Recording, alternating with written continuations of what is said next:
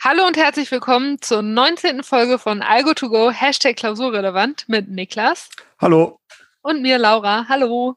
Wir wollen euch heute was über P und NP erklären oder erzählen. Und ähm, ja, fangen direkt mal damit an, was das Ganze überhaupt ist und vor allen Dingen, wie das historisch einzuordnen ist. Genau, wir haben ja im Laufe des Podcasts schon mehrmals darüber geredet, dass bestimmte Probleme schwer sind im gewissen Sinne und das werden wir heute genauer präzisieren. Zuletzt hatten wir ja mit Lukas die Folge, da hatten wir ja IDE-Flüsse und ja, wie man die berechnet, da hat er einen Algorithmus angegeben, der eben keine polynomielle Laufzeit hat, also irgendwie langsam ist. Und da gibt es halt die Ausrede, das Problem ist irgendwie schwer. Und diesen Schwerheitsbegriff, äh, den wollen wir heute einmal angucken. Ähm, grundsätzlich geht es bei dem P versus NP-Problem allerdings um Entscheidungsprobleme, also Probleme, die sich mit Ja oder Nein beantworten lassen. Von denen hatten wir ja auch schon mal einige erwähnt. Wir können zum Beispiel fragen, äh, ob ein Spiel ein Nash-Gleichgewicht hat oder ob ein bestimmter Zustand ein Gleichgewicht ist. Das ist eine Frage, die man mit Ja oder Nein beantworten kann. Es geht nicht darum, so einen Gleichgewichtszustand zu finden, beispielsweise. So, jetzt, wofür steht jetzt P und NP? Also P steht für polynomiell, einfach, äh, dass ein Entscheidungsproblem polynomiell lösbar ist. Ein Algorithmus existiert, der es äh, in Polynomialzahl entscheidet. Und NP steht eben für nicht deterministisch polynomiell. Ähm, ja, was bedeutet jetzt nicht deterministisch? Da müssen wir jetzt etwas weiter vielleicht ausholen. Aber ist eigentlich ganz interessant, weil die Ursprünge eigentlich, also für mich ist das Thema ganz, ganz spannend irgendwie, weil es auch die so, so vier Idole von mir aus der Informatik äh, mit drin hat.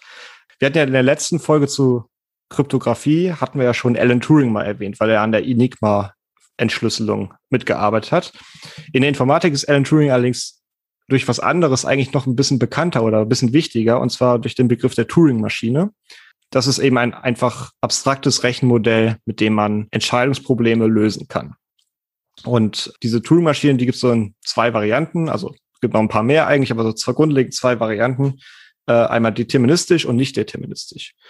Und nicht deterministisch bedeutet einfach, dass der dass die Turing-Maschine, wenn sie sich in einem bestimmten Zustand befindet, kann sie an mehreren, in mehrere Richtungen weiterrechnen. Also die Berechnungsvorschrift ist nicht mehr eindeutig. Jetzt natürlich klar, dass mit so einem nicht deterministischen Modell, wenn die Maschine einfach sich irgendeine eine neue, eine Fortsetzung der Berechnung ja, raten kann, mit welcher Richtung sie weiterrechnen möchte, aber die Maschine immer richtig rät, das ist so dieses unterlegene Konzept, dann ist die tendenziell erstmal schneller, könnte man sich überlegen. Und das hört sich natürlich erstmal ein bisschen geschummelt an, wenn man sagt, okay, die Turing-Maschine, die rät immer richtig. Wir werden aber später im Laufe des Podcasts noch sehen, warum das trotzdem irgendwie so sinnvoll ist, dass man sich das anguckt. Ja, und dieses P versus NP-Problem, das hat eben mehrere Ursprünge, die man sich so überlegen kann. Das erste ist eben äh, in den Anfang der 70er Jahre. Da gab es den großen Satz von Cook und Levine. Der hat gezeigt, dass es so ein NP-vollständiges Problem gibt, also ein Problem ist, was in NP ist, aber was irgendwie sehr, sehr schwer da drin ist. Und erst später ist eigentlich bekannt geworden, dass das Problem schon mal anders erwähnt wurde. Unter anderem äh, hat Kurt Gödel, das ist ein österreichischer Logiker, in einem Brief an John von Neumann, der ist eigentlich der Urvater der theoretischen Informatik, der hat ja auch bereits so einen Brief an ihn geschrieben, in dem das Problem unter damals noch einem anderen Namen erwähnt wurde. Und wir können auch sogar noch äh, John Nash, den wir ja im Zuge der Gleichgewichte mal erwähnt hatten, den können wir da auch noch erwähnen, weil er hat auch außerdem noch für amerikanische Sicherheitsbehörden gearbeitet. Unter anderem hatte er auch einen Brief an die NSA geschrieben, wo es darum ging, ja, im Endeffekt auch wieder um das P versus NP-Problem geht, in dem Sinne, ob man eine Verschlüsselung finden kann, die auf jeden Fall sicher ist. Und da geht es dann auch wieder um diese Einwegfunktion, das hatten wir ja auch in der letzten Folge erwähnt. Eine Einwegfunktion kann nur dann existieren, wenn P ungleich NP ist. Und das war im Endeffekt die Frage, die John Nash dann an die NSA gestellt hat. Und da ging es auch wieder um so Primfaktorzerlegungen, ob das irgendwie schnell oder langsam ist.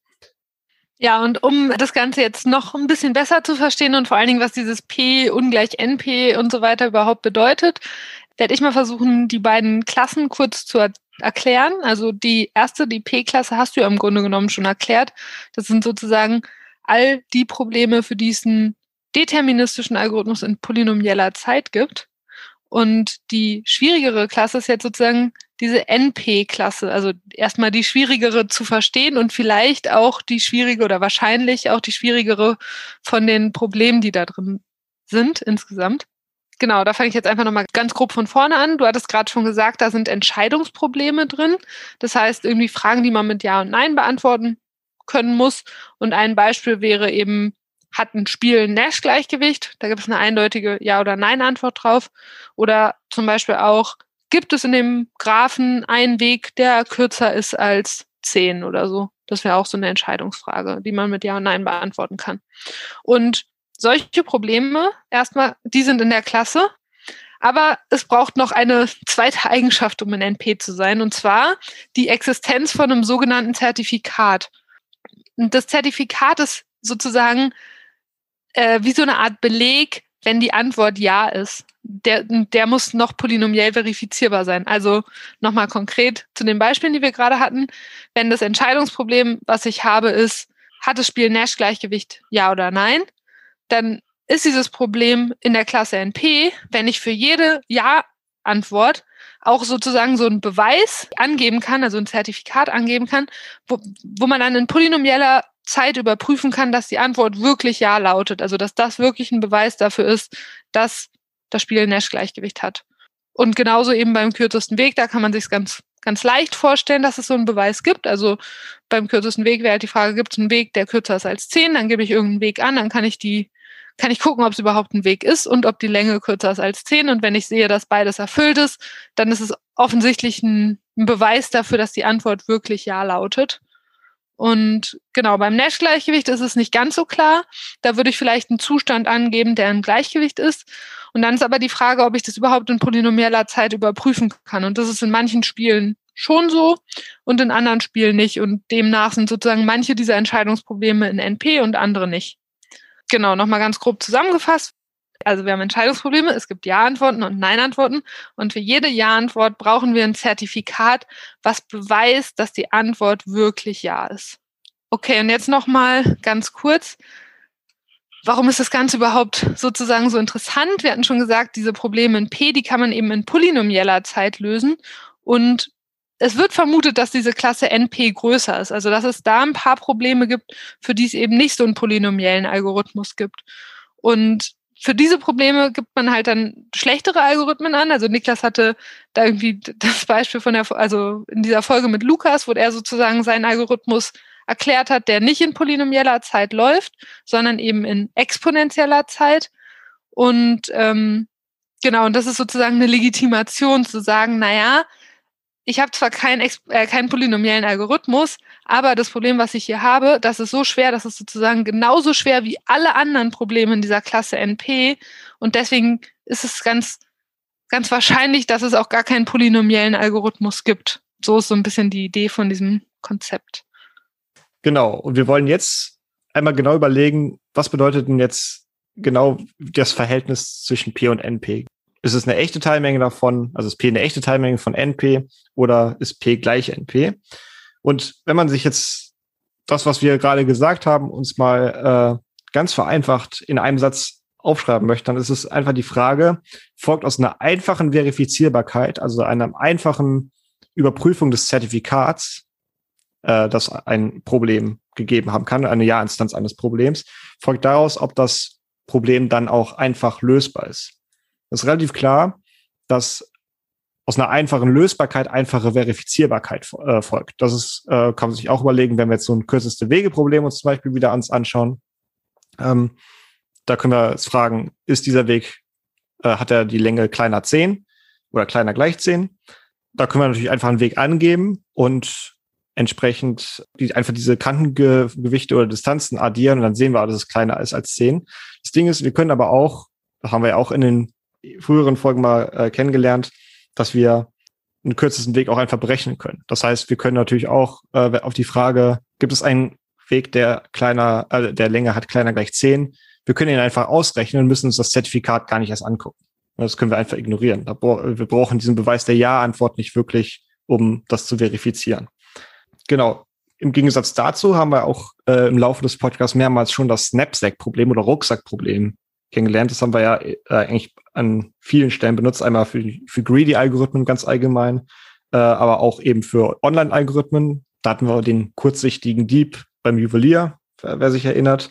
Da haben wir das schon mal als ein NP-schweres Problem erwähnt. Und ja, das ist auch so ein prototypisches Problem, was eben NP schwer ist, von dem, wobei dem man ausgeht, dass es keinen polynomialen Algorithmus gibt, aber es gibt ganz offensichtlich so einen Verifizierer dafür. Also lass noch mal ganz kurz sagen, was wäre das beim Rucksack quasi? Äh, der Wert ist quasi die Zielfunktion, also jeder Gegenstand hat einen Wert. Genau. Äh, und aber auch ein Gewicht und der Kapaz äh, der Rucksack hat so eine Kapazität, wie viel Gewicht reinpasst und wir wollen möglichst viel Wert einpacken.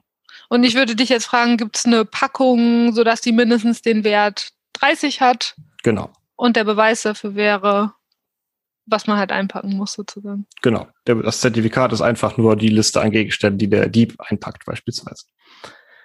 So, jetzt haben wir auch schon drüber geredet, ein paar Mal über NP vollständig. Das ist jetzt der, eigentlich der letzte Begriff, den wir so definieren müssen, beziehungsweise, okay, wir dafür, um den zu definieren, müssen wir noch einen weiteren Begriff definieren, aber ist nichts, es, es hängt eng zusammen.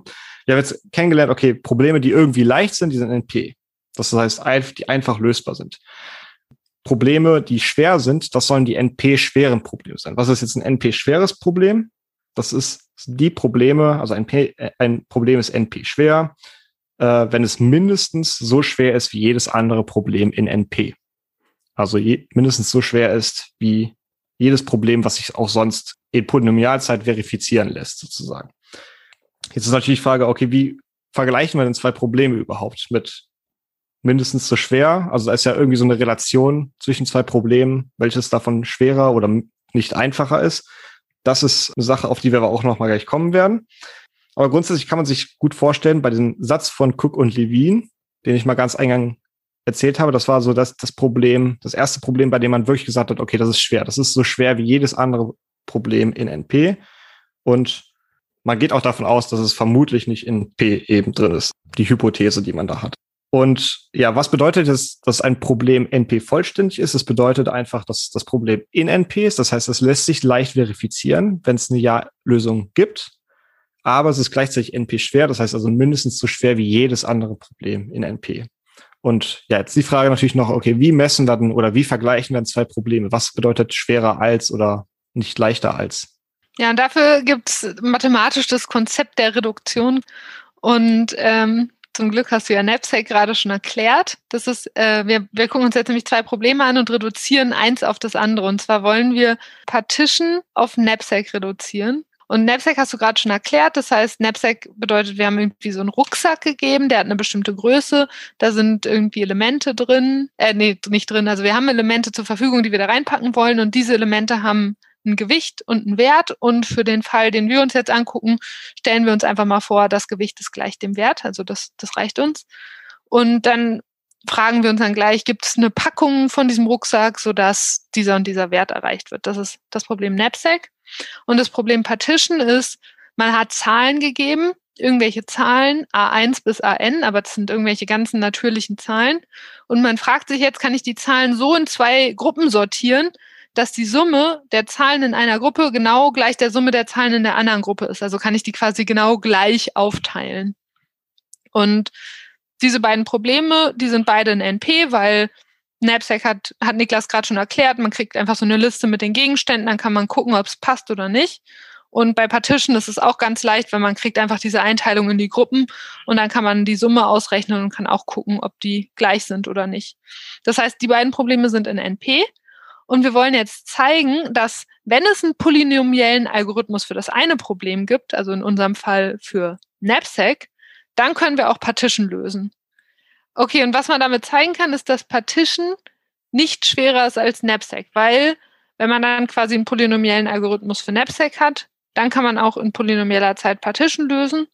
Aber es könnte natürlich rein theoretisch sein, dass ich einen polynomiellen Algorithmus für Partition habe. Mit dem kann ich dann zumindest auf der Grundlage von dieser Reduktion, die wir uns jetzt angucken, nicht auch Knapsack lösen. Also das ist so ein bisschen die Idee von dem, was wir jetzt machen wollen. Also wir wollen jetzt gleich sagen, wenn mir irgendjemand eine Partition-Instanz gibt, dann baue ich daraus dieses und dieses Knapsack-Problem, löse das und die Lösung, die übersetze ich zurück in meine Partition-Instanz. Und das Ganze hört sich jetzt theoretisch viel, viel komplizierter an, als es eigentlich ist. Eigentlich ist es nämlich ganz leicht. Wir haben ja gesagt, wir, wir wollen diese Zahlen in zwei gleich große Gruppen teilen. Und wir können das einfach machen, indem wir sagen, wir haben so einen Rucksack und der Rucksack hat genau die Größe von der Hälfte von der Summe aller Zahlen, weil so groß müsste ja quasi dann eine Gruppe sein.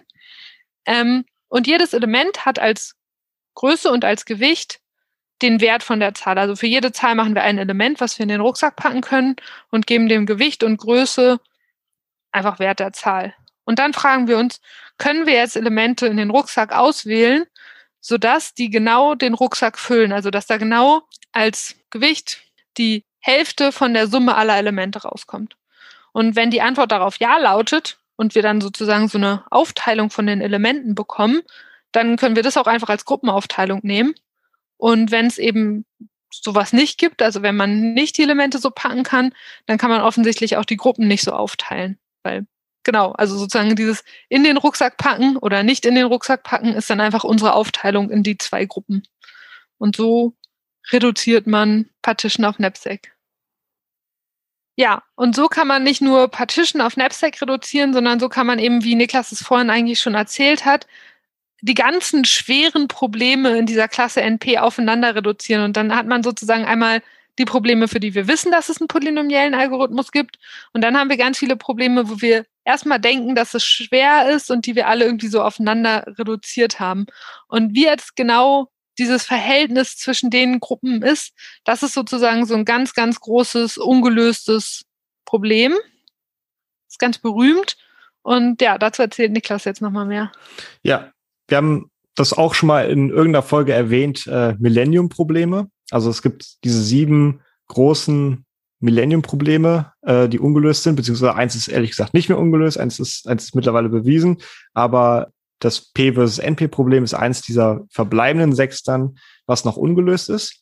Wir haben jetzt schon einmal erwähnt, dass das P eine Teilmenge von NP ist, das ist relativ klar. Aus einfacher Lösbarkeit folgt sofort auch einfache Verifizierbarkeit. Also, naja, wenn ich jetzt wissen will, ob so eine bestimmte Lösung eine Ja-Instanz beweist in Polynomialzeit und ich aber schon weiß, wie ich so eine richtige Lösung eine, aus einer Ja-Instanz rausrechnen kann, da muss ich mir dieses Zertifikat gar nicht erst angucken. Ne? Dann können, kann ich natürlich auch beweisen, dass es eine Ja-Instanz tatsächlich ist, ohne mir den Beweis tatsächlich anzugucken, nämlich einfach eine Lösung berechne. Was jetzt eben unbekannt ist, ist, ob aus einfacher Verifizierbarkeit auch einfache Lösbarkeit folgt. Das ist nicht so klar und das ist eben genau dieses ungelöste Problem. Und das ist halt ein wichtiges Problem, also so wichtig, dass das äh, Clay Institute, also irgendein wissenschaftliches Institut in den USA, gibt da eben für diese sieben Millennium Probleme je eine Million Dollar raus. Sechs Millionen Dollar sind jetzt noch über, die noch nicht vergriffen sind. Na, streng, streng genommen ist es auch diese siebte Million noch nicht vergriffen, weil der Typ es abgelehnt hat damals. Ich, können wir auch nochmal als Fun Fact äh, erwähnen. Ja, stimmt. Aber äh, naja, es ist ein wichtiges Problem, dass wir jetzt dieses P versus NP uns mal anschauen. Jetzt schauen wir uns zum Beispiel einmal an, also beide möglichen Lösungen, also gleich NP oder echt oder ungleich NP, beides hätte weitreichende Folgen. Auf der einen Seite wäre P gleich NP eine schlechte Sache für uns, weil daraus folgen würde, dass keine Einwegfunktionen existieren. Also das ist das auch im Prinzip, was John Nash äh, schon beunruhigt hat. Bei unseren gesamten kryptografischen Sachen, die würden halt dann zusammenbrechen. Also auch unser RSA basiert darauf, dass wir eben Primzahlen nicht äh, oder das wir Zahlen nicht in Primfaktoren schnell zerlegen können. Ja, da würde also auch dieses RSA-Kryptosystem dann am Ende wertlos werden. Das wäre natürlich irgendwie gut, dass wenn P ungleich NP ist. Auf der anderen Seite, wenn P ungleich NP ist, dann gibt es natürlich auch Probleme, die irgendwie, da wäre es schön, wenn wir einen schnellen Algorithmus hätten. Das ist eine, eine Sache, wäre zum Beispiel Proteinfaltungen. Das ist etwas, was man anscheinend in der Krebsforschung, also um Krebs zu heilen, wenn man wissen, wie bestimmte Eiweiße sich irgendwie verhalten. Und das sind auch so NP-schwere Probleme. Das wäre natürlich sehr cool, wenn man das einfach schnell berechnen könnte, um Fortschritte dazu machen. Naja, wenn also P ungleich NP wäre, dann bleibt unsere Kryptographie zwar bestehen, aber wir hätten mehr Probleme natürlich, um vielleicht gewisse medizinische Sachen oder auch viele andere Probleme eben schnell zu berechnen. Ja, dieses Problem, das ist eben seit im Prinzip 1970 bekannt, beziehungsweise John Nash und Kurt Gödel, die haben auch schon eben vorher darüber gesprochen. Also ich glaube, John Nash müsste irgendwas in den 50ern gewesen sein und Gödel und Neumann in den 30ern, glaube ich, sogar schon. Ja, es gibt da verrückte Lösungsansätze, die immer wieder versucht werden. Es gibt sogar mittlerweile so Sammlungen von Versuchen, die, von denen man weiß, dass die gar nicht funktionieren können. Eins davon ist Diagonalisierung. Das ist auch so ein Konzept aus der theoretischen Informatik, was man an allen Stellen wieder auftreffen kann. Mit Diagonalisierung kann man zum Beispiel das Time Hierarchy Theorem, also das ist, also das, der Satz der Zeithierarchie, könnte man sagen, der besagt im Endeffekt, dass man mit mehr Zeit auch mehr Probleme lösen kann. Also, oder die Probleme können schwerer werden oder größer werden. Und das ist auch natürlich irgendwie so ein Ansatz bei P versus NP anzuwenden, einfach weil bringt eigentlich mehr Zeit als polynomiell viel Zeit überhaupt was? Kann man sich jetzt überlegen, dieses Time Hierarchy Theorem sagt eben ja, es bringt auf jeden Fall was. Also es gibt Probleme, die auf jeden Fall mehr Zeit brauchen als polynomiell, aber welche das sind, äh, das kriegt man damit eben noch nicht genau raus. Also es ist ein sehr grobes Verfahren in dem Sinne. Also P versus NP kann man mit so einem Verfahren nicht beweisen. Versuchen trotzdem manche Leute immer wieder mal. Ist dann aber von vornherein falsch, kann man schon, kann man schon sagen. Ja, aber es gibt eine Menge Leute, die da sehr viel Energie reinstecken, das da irgendwie doch zu lösen oder der Lösung zumindest näher zu kommen. Ja, spannende Frage auf jeden Fall. Würde ich fast zum Abschluss nochmal fragen, ist es denn die einzige Art, wie man Probleme unterteilen kann, um sozusagen zu sagen, die sind leicht und die sind schwer oder gibt es dann noch verschiedene andere Klassen? Ja, wir können beliebig viele Klassen eigentlich uns definieren darauf. Also auch eben dieses Time Hierarchy Theorem besagt im Endeffekt mehr Zeit, gibt einem mehr Probleme oder größere Probleme, die man lösen kann. Man kann jetzt zum Beispiel auch Exp-Time oder Next-Time, also exponentielle Zeit oder nicht deterministisch exponentielle Zeit, sich anschauen. Da würde man auch dasselbe Problem betrachten, wie wir es jetzt bei P versus NP haben. Also wir ersetzen quasi den Begriff mit effizienter Lösbarkeit. Das Polynomiell nehmen wir jetzt weg und wir lassen jetzt zu, dass wir exponentielle Zeit haben und genauso auch exponentielle Zeit zum Verifizieren. Da könnte man auch einfach wieder fragen, ist denn X-Time gleich N-X-Time? Also so einfach dasselbe Problem, nur eben mit mehr Zeit, die man zur Verfügung hat. Ja, das könnte man machen. Was man schon zeigen kann, können wir vielleicht einmal äh, auch hier erwähnen, dass P eine echte Teilmenge von X-Time ist tatsächlich. Also das ist eben die Aussage vom Zeithierarchiesatz, dass wir mit exponentiell viel Zeit auf jeden Fall echt mehr lösen können als mit polynomiell viel Zeit. Es macht natürlich auch Sinn, Probleme nicht nur nach, nach der Zeit, die man zum Lösen braucht, sondern auch äh, Speicherplatz. Ne? Also wie viel äh, Speicher ein Computer zur Verfügung stellen muss, um ein Problem zu lösen. Also jederzeit muss genug Erinnerung an bestimmte Zustände des Problems da sein, um das Problem zu lösen. Das andere, der Unterschied ist da, dass Platz wiederverwendbar ist, grundsätzlich. Ne? Also Zeit, in der Zeit können wir nicht zurückreisen, aber wir können Speicher beliebig oft überschreiben. Das ist so der Unterschied zwischen Zeitkomplexität und Platzkomplexität. Und auch da können wir natürlich auch uns wieder deterministische und nicht deterministische Klassen angucken, also P-Space und NP-Space heißen die. Aber da weiß man tatsächlich schon, also da ist dieses P versus NP-Problem sozusagen schon gelöst. Also P-Space ist gleich NP-Space. Ja, also ihr seht, äh, Komplexitätstheorie, das ist auf jeden Fall großes Gebiet, gibt erheblich zu viele Probleme, mit denen man sich da beschäftigen könnte, als dass die ein Einzelner jetzt alle lösen könnte. Also wer da Interesse hat, sollte da gerne einfach mal reingucken. Es gibt da haufenweise Literatur zu, die sehr interessant ist. Äh, macht Spaß, auch sich über solche Sachen immer aus äh, zu überlegen, weil manche, manche Ergebnisse hätten so auch ein paar verrückte Implikationen. Wer daran Spaß hat, gerne, gerne mal reingucken. Äh, ansonsten haben wir, glaube ich, für diese Folge nichts mehr. Deswegen verabschieden wir uns für heute. Ciao. Ciao.